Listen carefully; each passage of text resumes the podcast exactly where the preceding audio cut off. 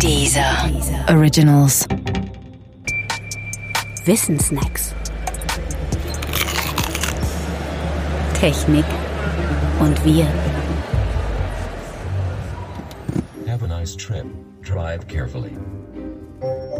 Navis und Orientierung. Navis machen dumm, so heißt es jedenfalls. Und von vornherein auszuschließen ist das nicht. Denn wenn eine neue Technik in unser Leben kommt, verändert sich zwangsweise unser Leben und damit auch wir. Die Frage ist nur, ob das mit der Dummheit stimmt. Und um es klar zu sagen, die Antwort auf diese Frage ist unklar. Genauso unklar wie das, was angeblich verloren geht, wenn man nur noch Navis benutzt, nämlich der sogenannte Orientierungssinn. Denn offenbar ist der Orientierungssinn kein Sinn wie der Geschmackssinn oder Geruchssinn.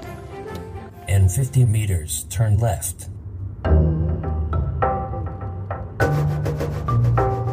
Es gibt nämlich keine Orientierungssensoren, so wie es etwa Geruchssensoren gibt.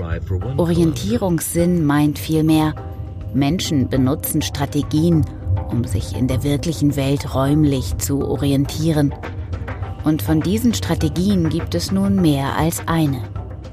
Ganz allgemein kann man sagen, all jene Strategien und damit auch all jene Teile des Orientierungssinns, die durch ein Navi eins zu eins ersetzt werden, gehen verloren, wenn man ein Navi benutzt. Aber sie sind deshalb nicht einfach weg, sondern sie werden einfach nicht mehr so stark geübt wie vorher. Eine dieser Strategien bzw. Fähigkeiten ist der Umgang mit sogenannten allozentrischen Abbildungen. Eine allozentrische Abbildung ist eine Projektion der Umgebung unabhängig vom Standort und der Richtung des Benutzers. Eine klassische Straßenkarte aus Papier ist eine solche allozentrische Abbildung. Um sie benutzen zu können, muss man die eigene Position in der Karte finden und dann die eigene Richtung mit der Richtung der Karte in Übereinstimmung bringen können. Das ist anders als bei einem klassischen Navi. Auf eine Straßenkarte aus Papier schaut man aus der Vogel- und nicht aus der Ego-Perspektive. Die Ego- bzw. egozentrische Perspektive aber ist genau die Standardperspektive eines Navis. Und das ist auch der Grund dafür, warum Navis den Umgang mit allozentrischen Abbildungen tendenziell verkümmern lassen. Allein der Orientierungssinn besteht nun nicht nur aus dem Wissen um eine Route aus der Vogelperspektive. Man kann sich auch an Gebäuden, Ensembles von Gebäuden oder Einkaufs- und Tankmöglichkeiten orientieren. Die sind leider auf den Straßenkarten aus Papier fast nie eingezeichnet. Auf dem Display eines Navis aber schon.